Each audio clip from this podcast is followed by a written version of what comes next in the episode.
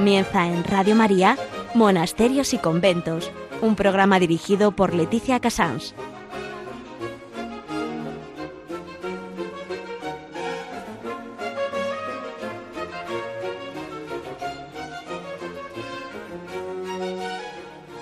Buenos días a todos nuestros oyentes. Son las 11, las 10 en Canarias. Estamos en Radio María y comenzamos Monasterios y Conventos.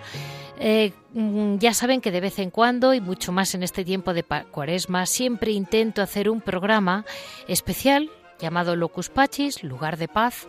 En esta ocasión mm, vamos a tener la oportunidad de hablar con el padre Santiago Cantera eh, del Valle de los Caídos. Eh, quizás es un poco una mezcla todo, pero lo que venimos a hablar es de la vida espiritual, de esa presencia continua de Dios. Después le preguntaré por la historia, ese, ese arraigar continuamente su vida en San Benito como hombre de Dios, heredero de una profundísima tradición monástica y al mismo tiempo la situación de la comunidad actual, que es una comunidad joven, y lo que aquello lo que ellos viven en su día a día. Eh, en Hora et Labora hablaremos de la hospedería, de la escolanía. Como verán, las músicas son todas grabadas en el valle, todas grabadas por la comunidad del Valle y por los niños. Este ha sido, bueno, este es más o menos el sumario, que no es un sumario, este es el resumen de hoy, 9 de marzo del 2020. Ya saben que para cualquier duda o cualquier comunicar, cualquier cosa que me quieran decir, en monasterios y conventos arroba. Les repito, monasterios y conventos arroba o me lo preguntan a través de Instagram. Muchas gracias.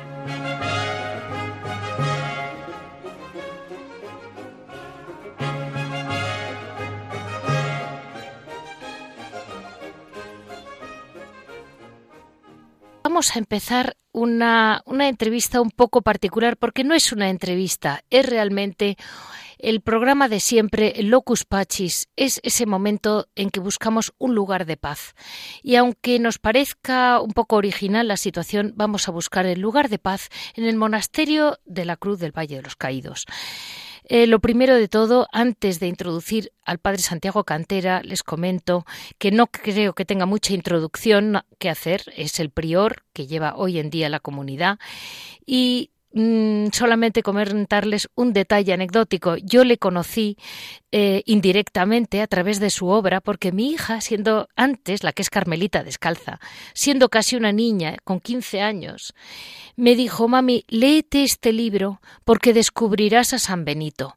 Y me entrega un libro y digo, ¿quién es este Santiago Cantera, Leti, eh, Celia? Y me dice, mami, léetelo, me da igual, es un benedictino, pero es que él entiende muy bien a San Benito, léetelo. Me lo leí, me fascinó. No es un libro pesado ni largo, eso sí, es un libro mm, de otro mundo, es un libro de monje para monje, no es un libro para leer en la calle, es un libro que habla realmente de San Benito, el hombre de Dios. Y luego, pues, pues hemos ido conociendo al padre Santiago Cantera y la vida ha ido dando la vuelta en otra dirección. Este libro es de hace muchos años, ¿eh? debía de ser él muy joven cuando lo escribió.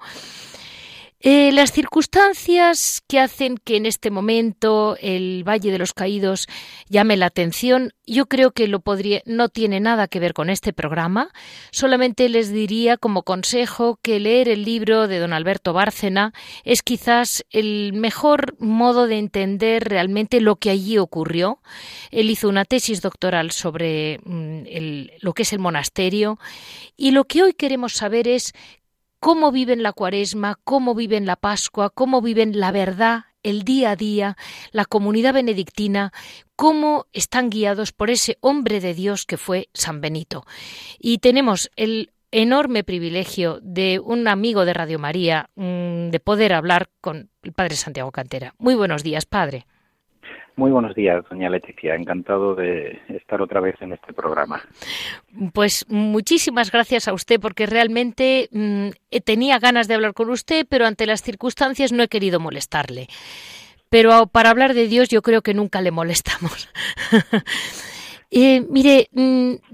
por seguir una mini, un orden, por ponerle un nombre,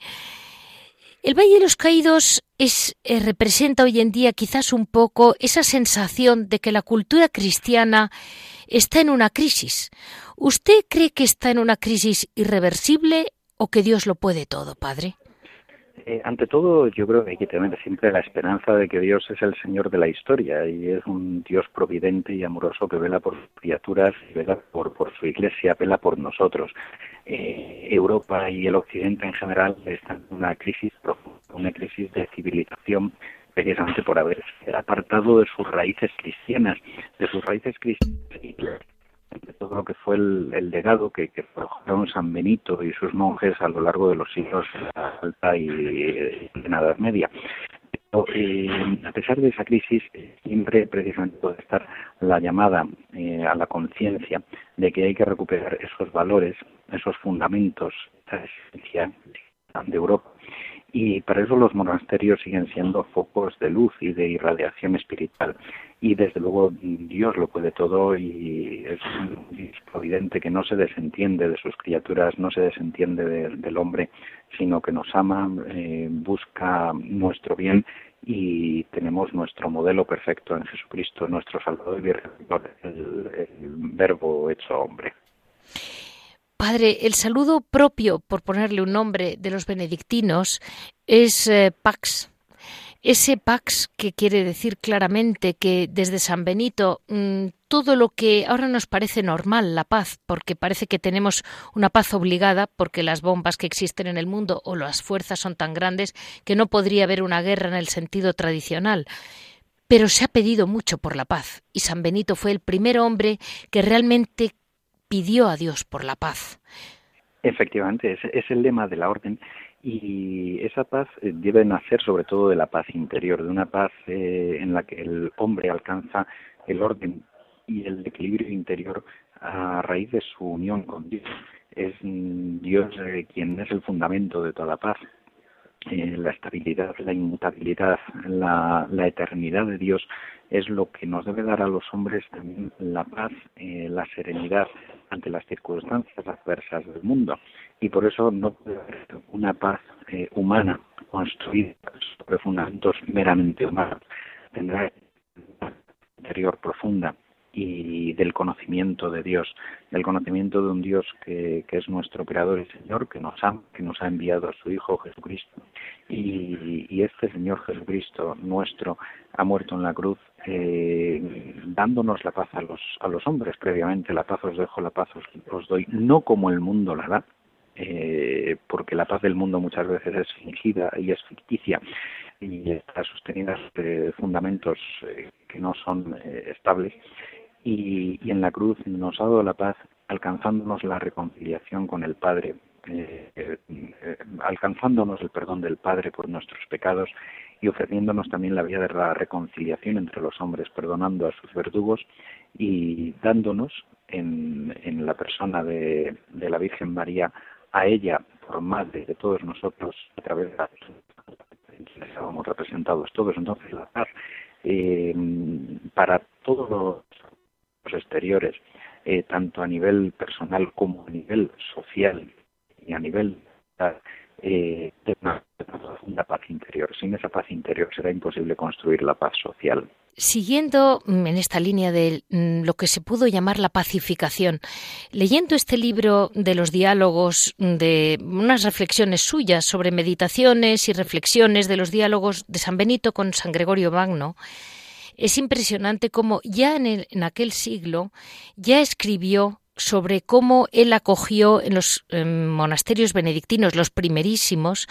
eh, a los godos, a los germánicos, a los ostrogodos, que eran los que había en Italia.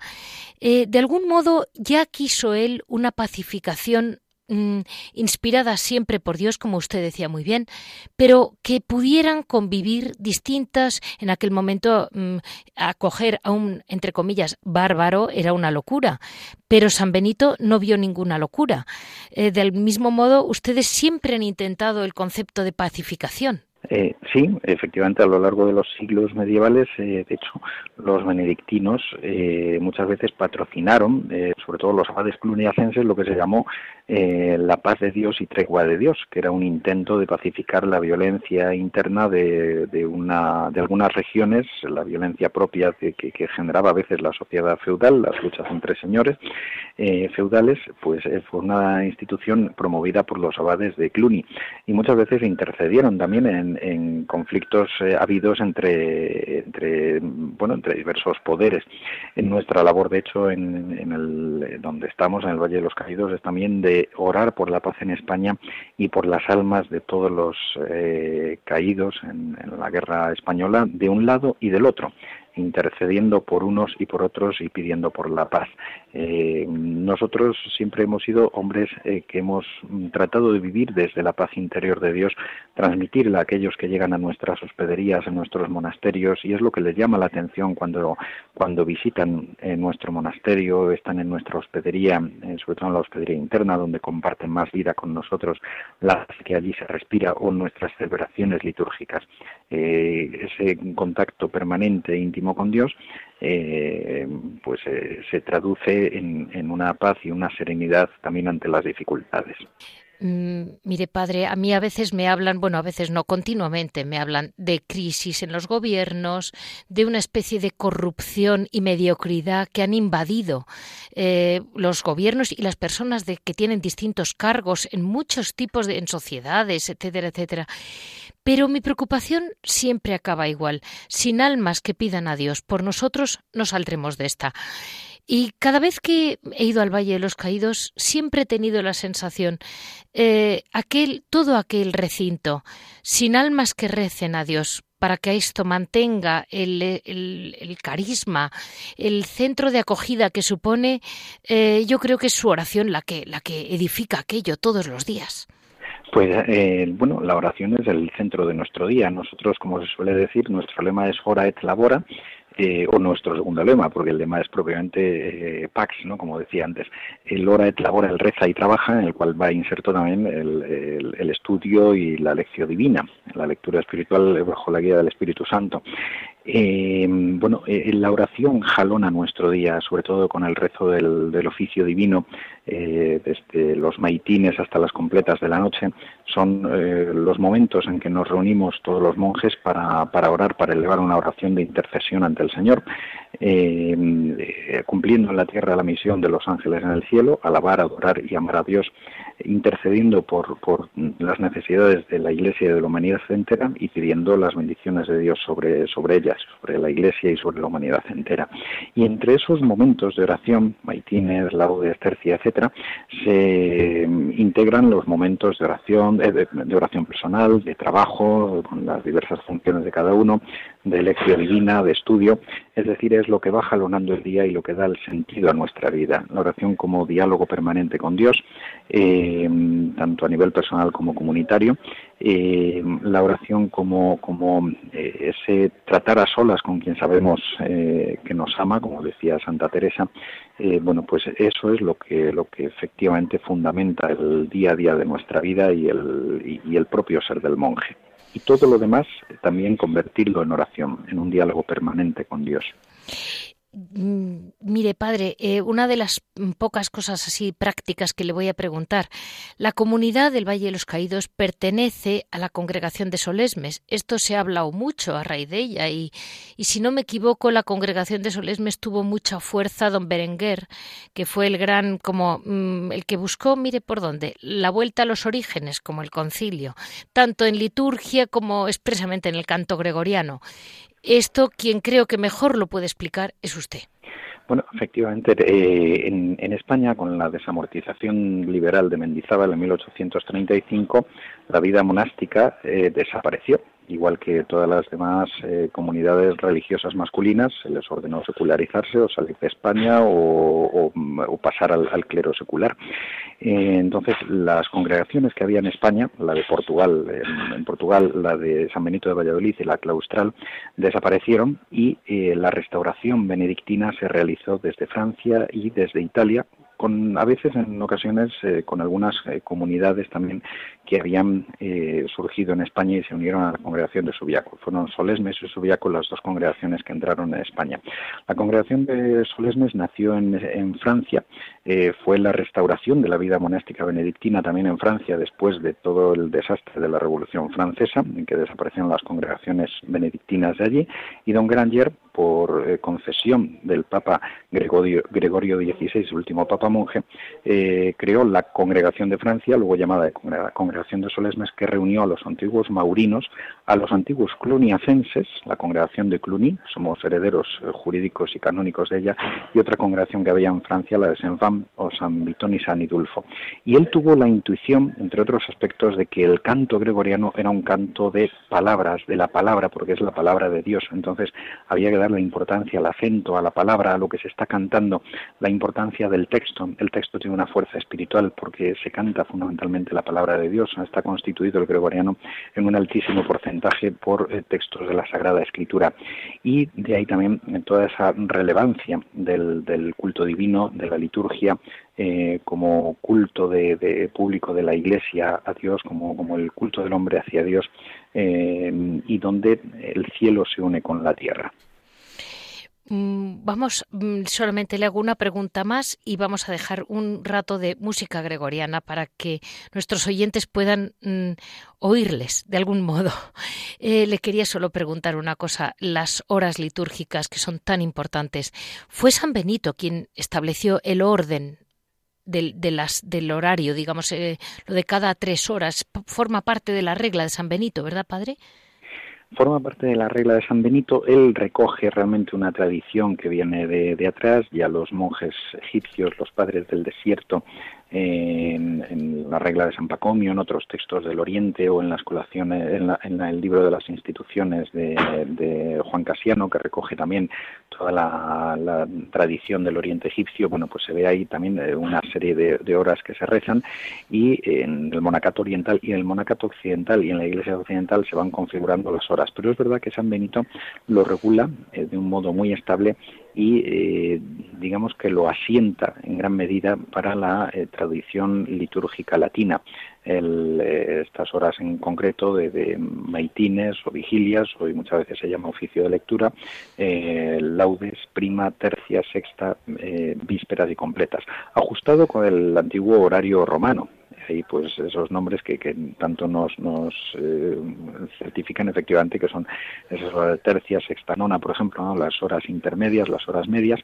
y, a cada hora además se le da un, un valor especial. En, en, laudes, por ejemplo, pues es la alabanza, la espera del sol que nace por el, por el oriente, de Cristo que, que resucita, la alabanza de Dios que nos da el nuevo día, eh, tercia recuerda especialmente la venida del Espíritu Santo sobre los apóstoles, que se produjo aquella hora, eh, sexta la subida a la cruz, la nona la, hora de la muerte en la cruz, las vísperas pues el agradecimiento por todo lo que hemos recibido a lo largo del día y la puesta nos ponemos en las manos de Dios y las completas en el descanso nocturno. Bueno, cada, cada una tiene su valor espiritual y le van dando sentido al día, de tal manera que pese a ese aspecto que podría tener de rutina el rezo del oficio divino, eh, precisamente le da sentido a cada, a cada momento del día. Mire, padre, yo he estado más de una vez en, las, en la misa en, en el valle, pero recuerdo muy especialmente una Santa Misa en que estaba todo lleno, era una misa multitudinaria casi,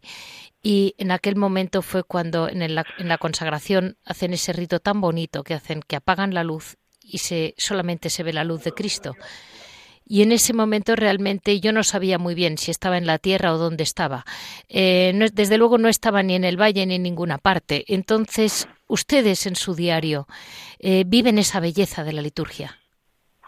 Es, es así, y además muchas veces, como les digo a los niños de la escolanía, eh, bueno, la misa es lo más grande que hay sobre la tierra y realmente en el Valle de los Caídos, en la Basílica, se vive de un modo especialísimo por el cuidado benedictino, solesmense de la liturgia, el embellecimiento que producen las voces de los niños y,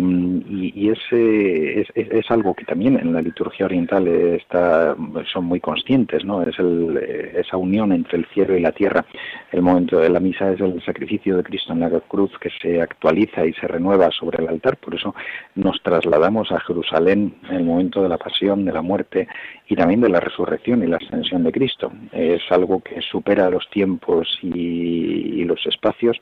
y nos sitúa en una dimensión que es supratemporal y en una dimensión eh, superior. Por eso realmente es, esa unión entre el cielo y, la tierra eh, que, las liturgias orientales, eh, bizantinas y otras tienen también muy presente. Pues vamos a dar paso, Padre, a que nuestros oyentes de algún modo o se eleven o descansen con un poquito de gregoriano benedictino y seguimos. Amen.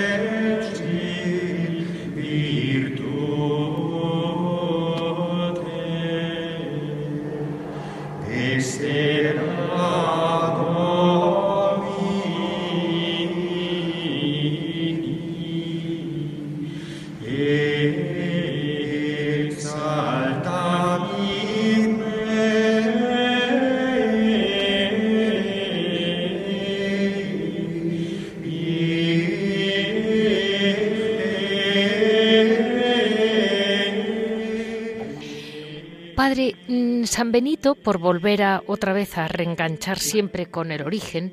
es el, que fue llamado el hombre de Dios. Él bebe de la tradición bíblica, como decía usted muy bien, y luego, eh, sin duda ninguna, él era Mm, siguió la tradición, pero no era un conservador. A mí muchas veces me preguntan mm, de mí y de paso mucho más todavía de ustedes, o sea, como conjunto, es que son muy conservadores y yo siempre contesto, no, no son sardinas en conserva, son personas que viven la tradición desde el origen de la Iglesia. Eh, valoran la tradición como, como el alimento del Espíritu Santo. Esto lo va a explicar usted mejor. Bueno, de hecho, la, tradición, efectivamente, a mí también me gusta más el término tradicional que conservador, porque realmente son dos, dos conceptos distintos. Y la tradición es un legado que se transmite de generación en generación y que se tiene que seguir enriqueciendo. La tradición crece, es algo vivo, es como un río que, va sumando agua, que va creciendo, sin apartarse nunca de, de lo que es la fuente que, de la que emana y de su origen. Eh, en la tradición ha habido alguna definición por algunos eh, pensadores tomistas como un arraigo del devenir en el ser es decir, eh, la permanencia del ser, pero al mismo tiempo está creciendo y, eso las nuevas generaciones tienen que ir haciéndolo crecer. Por eso la tradición monástica es riquísima, nos enlaza con el pasado, desde los padres del desierto, de, Egipto, de, Siria, del Líbano, de Palestina, del, siglo IV, eh, e incluso con raíces bíblicas que se remontan a, los profetas Elías, Eliseo, eh, a San Juan Bautista, y ha seguido creciendo a lo largo del siglo con, muchas ramificaciones y una riqueza inmensa. La vida monástica es consciente de la riqueza de esa tradición que a lo largo de los siglos mm, tiene que ser fiel a ella y al mismo tiempo hacerla crecer. Pues Mire, padre, yo en la comunidad mm, del, del, Valle tengo la sensación de que no hay ni vivos, ni muertos, ni niños, ni viejos, porque hay de todo. Entonces, vamos a empalmar, eh, lo primero de todo, para ustedes, de algún modo, las almas de los difuntos que tienen, las almas de los difuntos para cuya paz se edificó ese lugar, las siguen teniendo presentes. Siempre todos los días eh, oramos por ellos y una de las intenciones eh, de, en, la misa, una de las intenciones de, uno de los sacerdotes es siempre por las almas de los caídos, los fines de, la fundación que nos fueron encomendados, el reposo eterno de las almas de los caídos de uno y de otro lado, la paz en España, la prosperidad de España. Esto siempre lo tenemos presente. y nosotros cuando celebramos la misa allí tenemos, somos conscientes de la presencia de todos estos eh, de uno y de otro lado eh, que están allí y que a lo que nos llaman hoy es a la paz entre los españoles. Ellos eh, se enfrentaron en su día en dos bandos distintos o sufrieron la, muerte en, la retaguardia y hoy mm, a lo que nos invitan realmente es al hermanamiento y a la paz entre los españoles. Esa es la conciencia que nosotros tenemos de su presencia allí. Entendemos que no tiene sentido enfrentar eh, a los muertos, que los muertos eh, ya claman por la paz, que los muertos no son el problema para la convivencia entre los vivos, sino que la convivencia entre los vivos quien la pueden dificultar son precisamente los vivos. Los muertos, lejos de hacer algún mal, lo que pueden es interceder por nosotros ante Dios y mm, pedir también nuestra intercesión ante Dios por aquellos que pudieran estar en el purgatorio y necesitar eh, pues de la liberación absoluta para ir al cielo. Y padre, eso combinado con que, por otra parte, son ustedes una de las comunidades benedictinas con más vocaciones dentro de lo que hay de vocaciones en el mundo actual. ¿Qué es lo que hace atractiva la vida del Valle de los Caídos para chicos jóvenes que están entrando en el monasterio? Gracias a Dios tenemos, están entrando jóvenes, eh, hemos dado de hecho un hábito hace unos días, vamos a dar otro dentro de unos pocos días, tenemos un grupo de jóvenes, eh, de, chicos de entre 20 y 30 años eh, entusiastas, animados, normales, alegres, contentos, piadosos, trabajadores, sobre todo muy alegres y muy contentos. ¿no? Bueno, pues parte yo creo que, que lo hace eh, en, una parte ellos mismos. Eh, cuando llegan otros jóvenes y ven a estos chicos sonrientes, alegres, disponibles para el trabajo, atentos a, los mayores enfermos, eh, que están disponibles para lo que sea, trabajando, rezando, piadosos, yo creo que todo eso les anima y de hecho ver la alegría que hay en sus, en sus recreaciones comunes, en, los momentos de, recreo, de recreación comunitaria entre los jóvenes especialmente.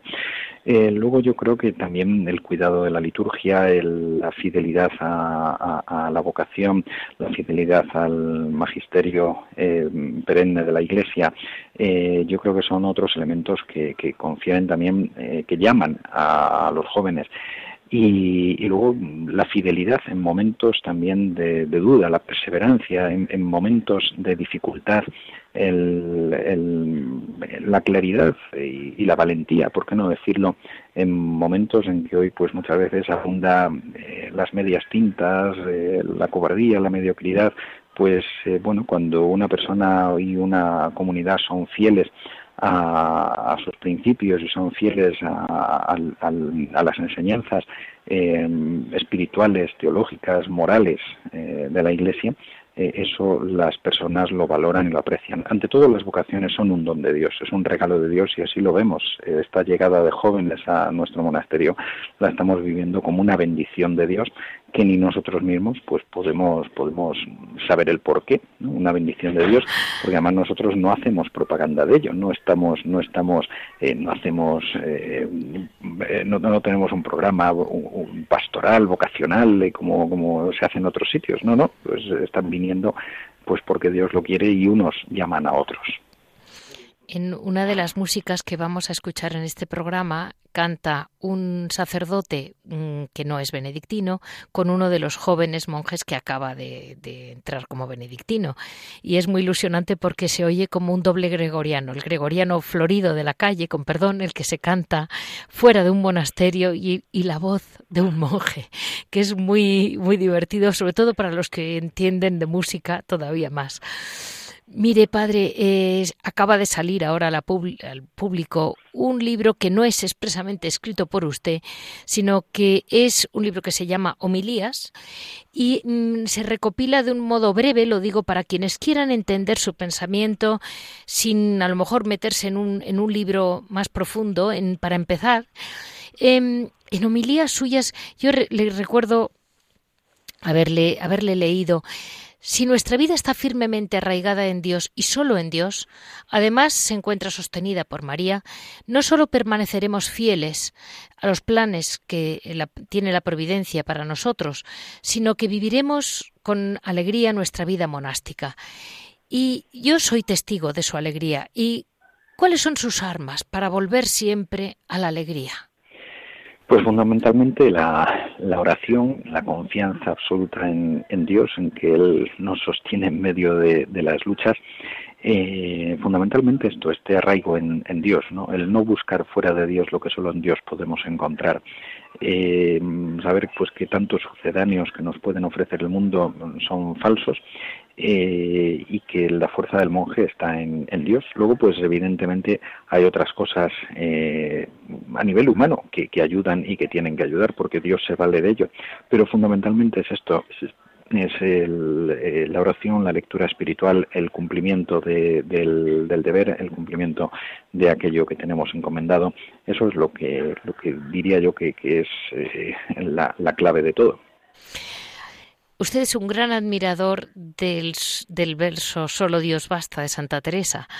que encaja perfectamente con su profundo desprendimiento, mm, ese, desprendimiento del mundo que tiene San Benito y que a usted le hace parecer que las cosas le preocupan, pero siempre con una sonrisa. Y ¿Cómo consigue mm, vivir ese Dios, ese solo Dios basta? Porque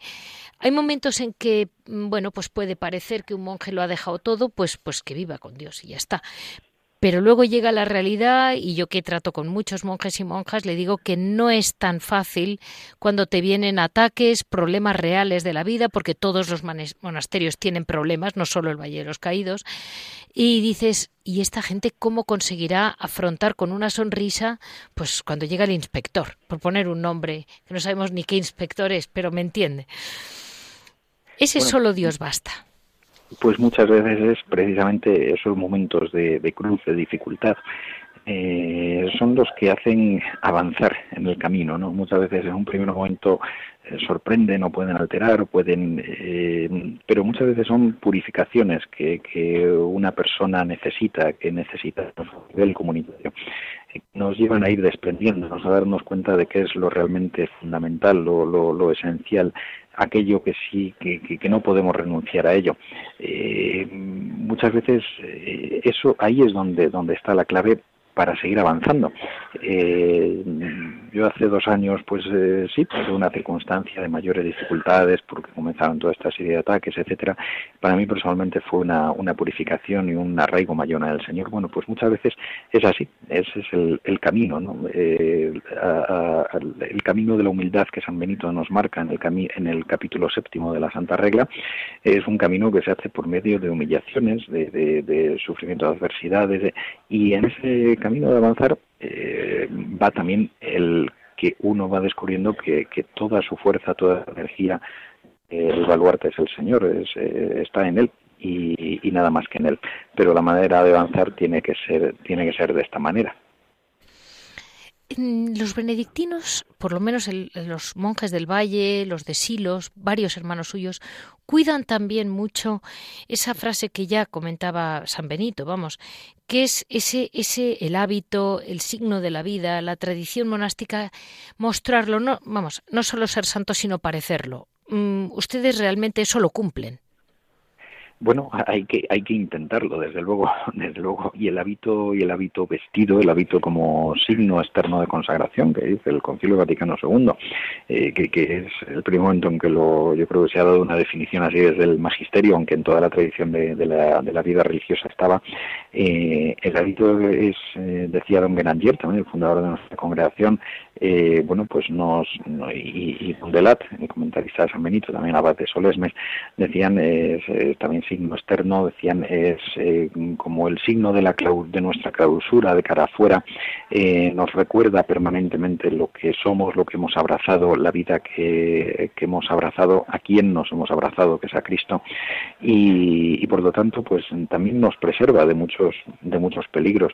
puede traer complicaciones en ocasiones eh, en un mundo secularizado, en una sociedad laicista, en una sociedad que se aparta de lo religioso, pero también muchas veces es una llamada eh, de atención a la existencia de lo sobrenatural, es un testimonio vivo ante un mundo secularizado. Eh, yo desde luego personalmente siempre llevo el hábito y la verdad es que las,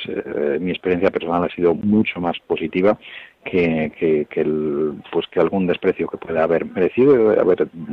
recibido y bueno, pues bendito desprecio también si es por amor de Cristo. Desde luego. Y mm, por, por no dejar un tema tan clave en San Benito, ese punto suyo que es, eh, por, digamos, un corazón solitario, un corazón con muchas horas de silencio, pero al mismo tiempo con una vida cenobítica ustedes eh, la vida monacal eh, exige exige la convivencia que al final exige una conversión de las costumbres. Eh, ustedes no se pueden permitir ser ariscos o ser no sé pues llevar mm, ir a salvajaos porque no viven en una gruta mm, de Egipto sino que viven unos con otros y con perdón se tienen que soportar como nos tenemos que soportar el, el resto de los humanos. Ese concepto tan a mí me parece muy muy bueno de San Benito, que es, si tu celda es tu celda, ahí estás a solas con Dios, pero luego te toca salir de la celda, cantar en anonimato con otros monjes y convivir. Y esa convivencia es la que te hace santo. Bueno, es, es así. De hecho, San Benito habla del fortísimo género de los cenobitas y todos sus capítulos, los últimos capítulos de la regla, sobre todo, acentúan el valor de la vida comunitaria, de, la fraternidad, de la caridad entre los hermanos. Ahí debe mucho, sobre todo, de San Agustín, del espíritu de San Agustín, y esa experiencia que él fue ganando a lo largo de los años como, como abad. La vida comunitaria es una fuente de bendiciones. Eh, el hombre es un ser social y de nosotros que esté llamado a una vida de soledad eh, plena como la del ermitaño puro, la del eremita o anacoreta puro, eh, lo propio es la vida en sociedad y San Basilio lo tenía presente para la vida monástica, ¿no? la vida cenobítica, la vida de comunidad se ajusta de algún modo más a lo que es la, la naturaleza social del hombre. Pero ahí efectivamente está también la fuente de muchas purificaciones, eh, porque somos cada uno hijo de nuestro padre y de nuestra madre, cada uno somos distintos. Eh, si en una convivencia familiar, siendo todos eh, hermanos de sangre, surgen asperezas, surgen diferencias, pues igual en la vida comunitaria. Pero ahí mismo está el valor de ir venciendo eso desde una mirada sobrenatural, de ver que las comunidades las ha reunido el Señor, es el Espíritu Santo quien las alienta, que la comunidad de los apóstoles estaba formado por, formada pues, por personajes que eran, los apóstoles en su inicio eran fanfarrones, eran peleones, eran ambiciosos, bueno, y eso los fue eh, transformando el, contacto permanente con Cristo y después la acción del Espíritu Santo, sobre todo después de Pentecostés, pues eh, ese es el camino que tenemos que tener nosotros. ¿no? La, vida comunitaria mm, proporciona una serie de facilidades a quienes vivimos en ella, pero también una serie de dificultades que tenemos que ir eh, superando con espíritu de caridad, que, que, en el fondo es una virtud teologal, es decir, con una visión sobrenatural de las cosas y amando a los demás como hermanos en Cristo pues quedándonos en esa vida cenobítica tan importante que establece mm, San Benito de un modo muy claro, vamos a, a interrumpir de nuevo con un poco de música.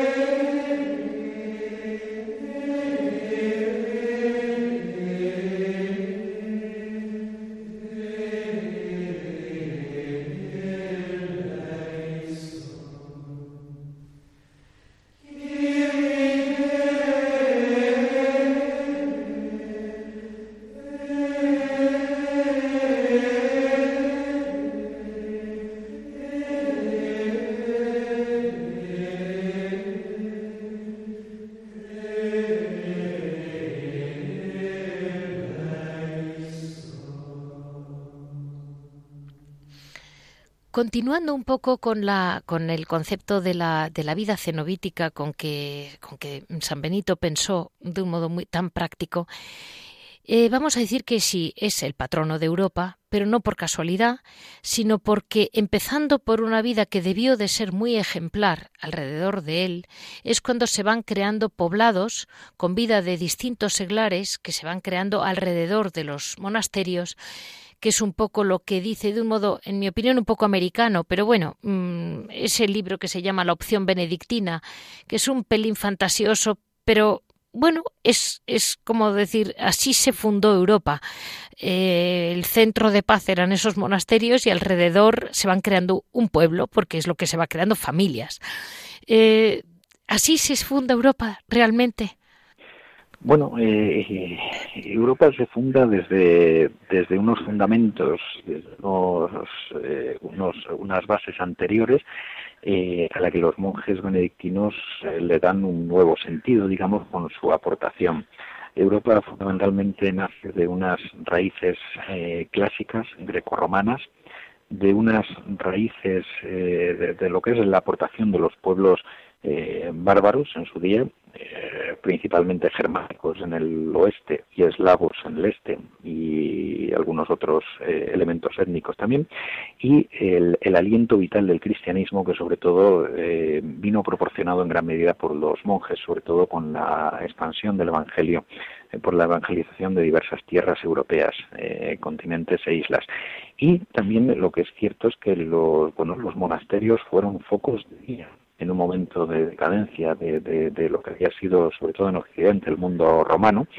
eh, bueno, los, monasterios se convirtieron en focos de vida, de radiación espiritual y también de, vida eh, económica, laboral, social, eh, como puntos de, apoyo donde se vivía el trabajo y se desarrollaban nuevas técnicas eh, muchas de las nuevas técnicas agrarias y ganaderas vinieron de los monasterios. Eh, fueron focos de vida, de irradiación, focos de cultura, donde nacieron también escuelas y con el tiempo incluso dieron lugar pues a la escolástica y a las universidades. Eh, de algún modo, pues Europa nació así efectivamente y porque en esos mm, focos, en esas bibliotecas y en esos escritoria, donde se copiaban los libros antiguos, se copiaban y se transmitía el saber eh, clásico grecorromano eh, fundido con el alma del cristianismo y eh, asimismo con la aportación de esos pueblos que dieron también en su carácter a Europa germánicos y eslavos en los monasterios del este de Europa. Pues vamos a terminar mm, con usted, vamos a decirlo. Mm, luego nos vamos, nos vamos, vamos a dar paso a la hora de labora del monasterio,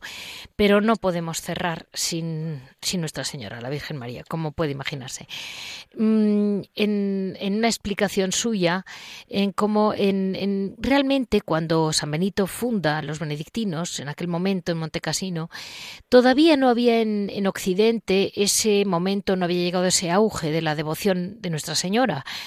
pero San Benito incluye el Magnificat en las vísperas, por la tarde, como que dio por hecho que la Virgen estaba tan presente que no le dio, aunque en ese momento de la historia todavía no había llegado esa necesidad de acudir a una madre tan inmensa, él ya contaba con ella. ¿Es un poco así o yo me equivoco? Eh, sí, es, es, un, es un poco así, es decir, la devoción a María en Oriente surge muy pronto, en Occidente también se difunde pronto, pero la intensidad con que a lo mejor se va a desarrollar en algunos siglos posteriores eh, tarda un poco. En España, por ejemplo, hay una devoción mariana muy fuerte en la época hispano-visigótica, casi contemporánea a San Benito y sobre todo un poco posterior, el, de casos como el de San Ildefonso de Toledo, eh, que escribió un tratado de la perpetua virginidad de María, o, el, o, San Isidoro de Sevilla, también tiene una devoción a la Virgen, o San Leandro, que propone a su hermana Santa Florentina a la Virgen María como modelo de, Virgen. Eh, la, sobre todo también a, partir del concilio de Éfeso del año 431 frente al nestorianismo donde se afirma eh, dogmáticamente la maternidad divina de María, esa devoción se difunde en Oriente y en Occidente. Pero es verdad que en, la regla de San Benito no hay una mención expresa, explícita a María, pero sí que ordena que en las vísperas se rece el Magnificat. El Magnificat es el cántico de María. Por lo tanto, cada vez que el monje cada día recita el canto de, cántico de la Virgen a su Señor, está haciendo suya palabras de María, la oración de María, y por lo tanto el monacatón nació eh, muy mariano. Pronto, al final de las completas, eh, los monjes eh, cantaron siempre una antífona mariana, la salve y otras y otras más. Los cistercienses, enraizados en esa profunda tradición benedictina, como ya otros antes, como los coloniacenses, los cistercienses pusieron todos los monasterios bajo la vocación virgen eh, ya más tardíamente, en el, siglo XII fundamentalmente. Pero efectivamente San Benito de algún modo dio por hecho esa presencia de María y eh, al, determinar que las vísperas, eh, que en las vísperas se entonase, se cantase el Magnificat, fue una forma de, de, digamos, de difundir y promover la devoción mariana. Su regla no es un tratado eh, no es un tratado teológico, no es un tratado mariológico tampoco, eh, no es un tratado incluso de espiritualidad que tiene capítulos de espiritualidad, sino que es un texto legislativo con un fondo espiritual y teológico. Y entonces en esa regulación, en esa legislación de, las vísperas, eh, establece un punto fundamental de la devoción mariana como es el canto del Magnificat. Y em, para cerrar con la Virgen María, me estoy recordando una homilía suya de hace años ya eh, a Nuestra Señora del Valle. Es muy bonita porque, les comento a nuestros oyentes, se refiere, eh, bueno, se dirige al monasterio del Parral de Segovia, al monasterio del Paular, que también está en la Sierra de Madrid, y el del Valle, ellos mismos. Y ahí explica, es a Nuestra Señora del Valle, es la festividad de la Virgen del Valle. Y ahí es cuando viene a explicar cómo él cree que el padre Cantera cree que el valle está especialmente vivido por la Virgen María, en ese mm, eh, valle de lágrimas que vivimos todos, de algún modo es resulta hasta estremecedor como al final, eh, quieras o no, eh, la Virgen María acaba estando ahí, como, como decía San Rafael Arnaiz, todo por Jesús y a Jesús por María. Y esta Señora del Valle es protectora invencible, es su patrona amorosa. Así lo viven, ¿verdad, Padre? Bueno, es así, efectivamente. Tenemos una, una celebración especial y una de Nuestra Señora del Valle de mayo eh, y, una, y una imagen del Valle eh, a la que se le dice que es de, Ramón Lapallese, uno de los grandes escultores es el 20 y quizá el que mayor número de obras más eh, tiene en el, hay una devoción entre los fieles a esta, esta imagen que además se trasladó a un lugar donde podía eh, más para la, veneración y además ocupa el lugar propio de los reyes y jefes de Estado, con lo cual es la reina del valle. Nosotros eh, vivimos obviamente esa devoción mariana con el rezo del rosario, con el rezo del Magnificat, con eh, el cántico de una antífona al final de las completas y la devoción personal de cada uno también y eh, devociones marianas pero es verdad que de un modo especial eh, muchas veces la invocamos como Nuestra Señora del Valle mm, Mire, padre, vamos a, a, oír una vez más un poco de música para prepararnos para ver su hora et labora.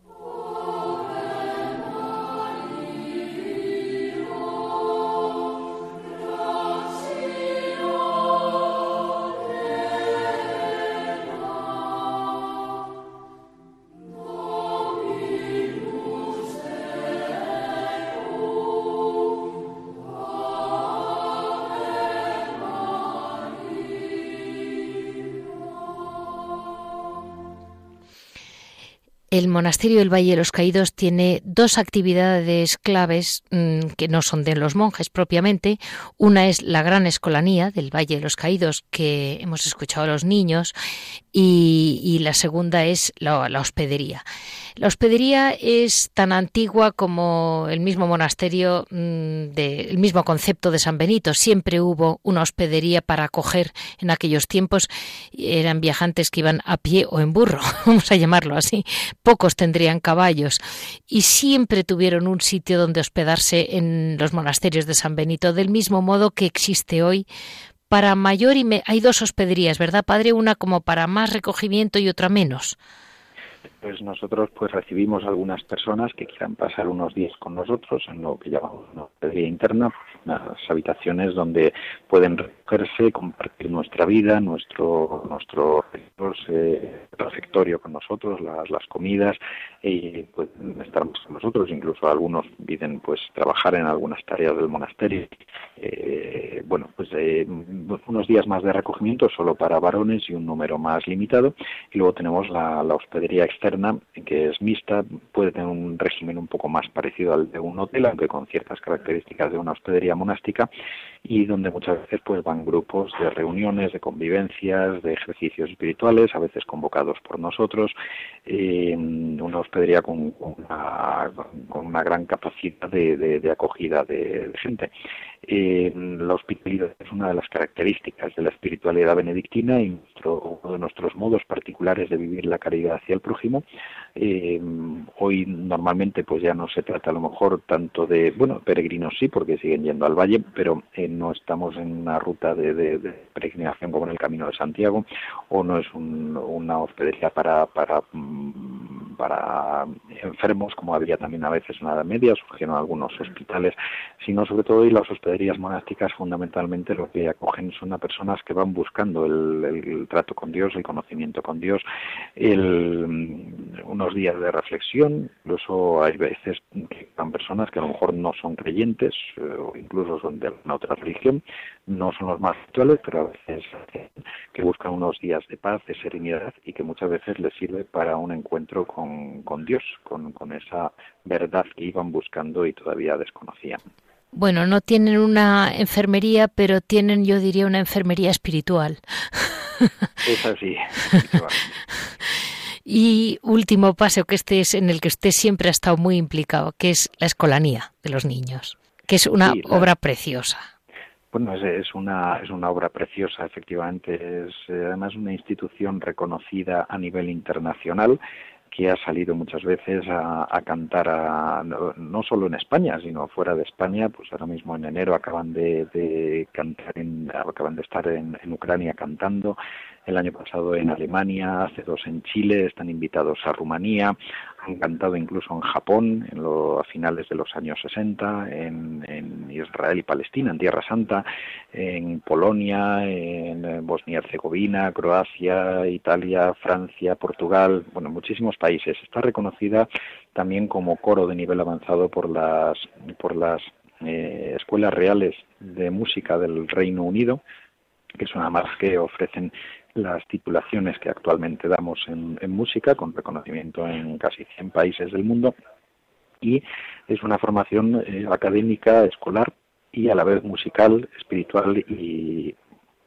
bueno, en su conjunto. Eh, la, maravilla de la escolanía también es que eh, está destinada a realzar el culto litúrgico a lo largo de, de, toda la semana, de todo el año litúrgico, eh, con el canto solemne de la, de la misa en la basílica, eh, además de, de otras actuaciones externas que puede tener. Y mm, padre, ya para cerrar con este detalle, que no es realmente una actividad mm, propia, pero es menos importante, pero en la que podemos implicarnos muchos de los oyentes y que yo estoy implicadísima, que es el Via Crucis que se reza el sábado santo alrededor de las ermitas del Valle de los Caídos con ustedes. Bueno, será no el sábado santo, sino el anterior, el sábado de Pasión. Perdón. El sábado previo a la Semana Santa, efectivamente. Siempre lo celebramos, lo rezamos ahí ese día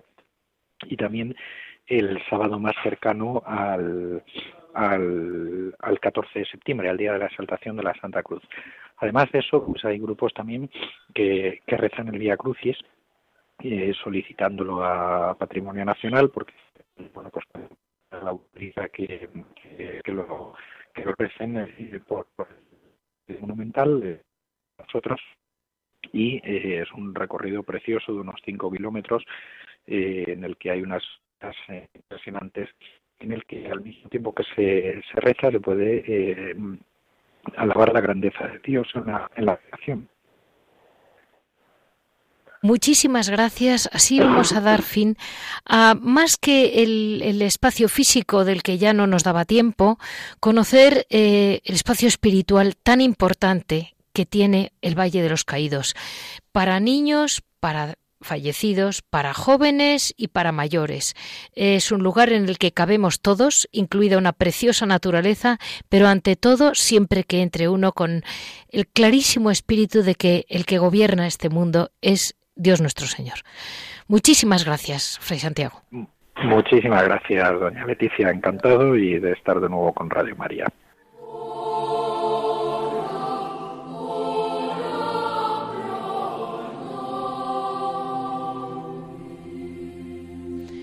Después de esta conversación, más que conversación, yo aquí no era nada, espero que haya podido transmitirles la espiritualidad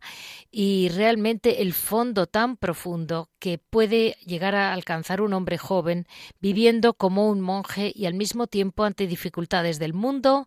siendo un historiador, de modo que sabe mucho más de lo que puede aparentar y al mismo tiempo sabe de historia de la Iglesia, de historia de España, de historia del monacato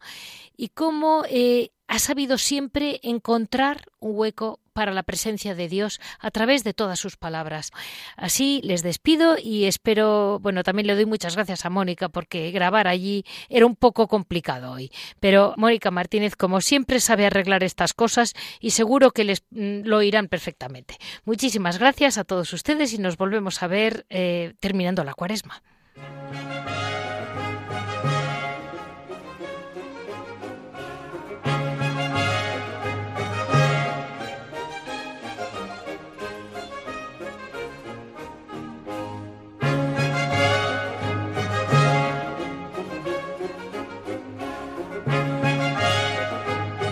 Han escuchado Monasterios y Conventos, un programa dirigido por Leticia Casans.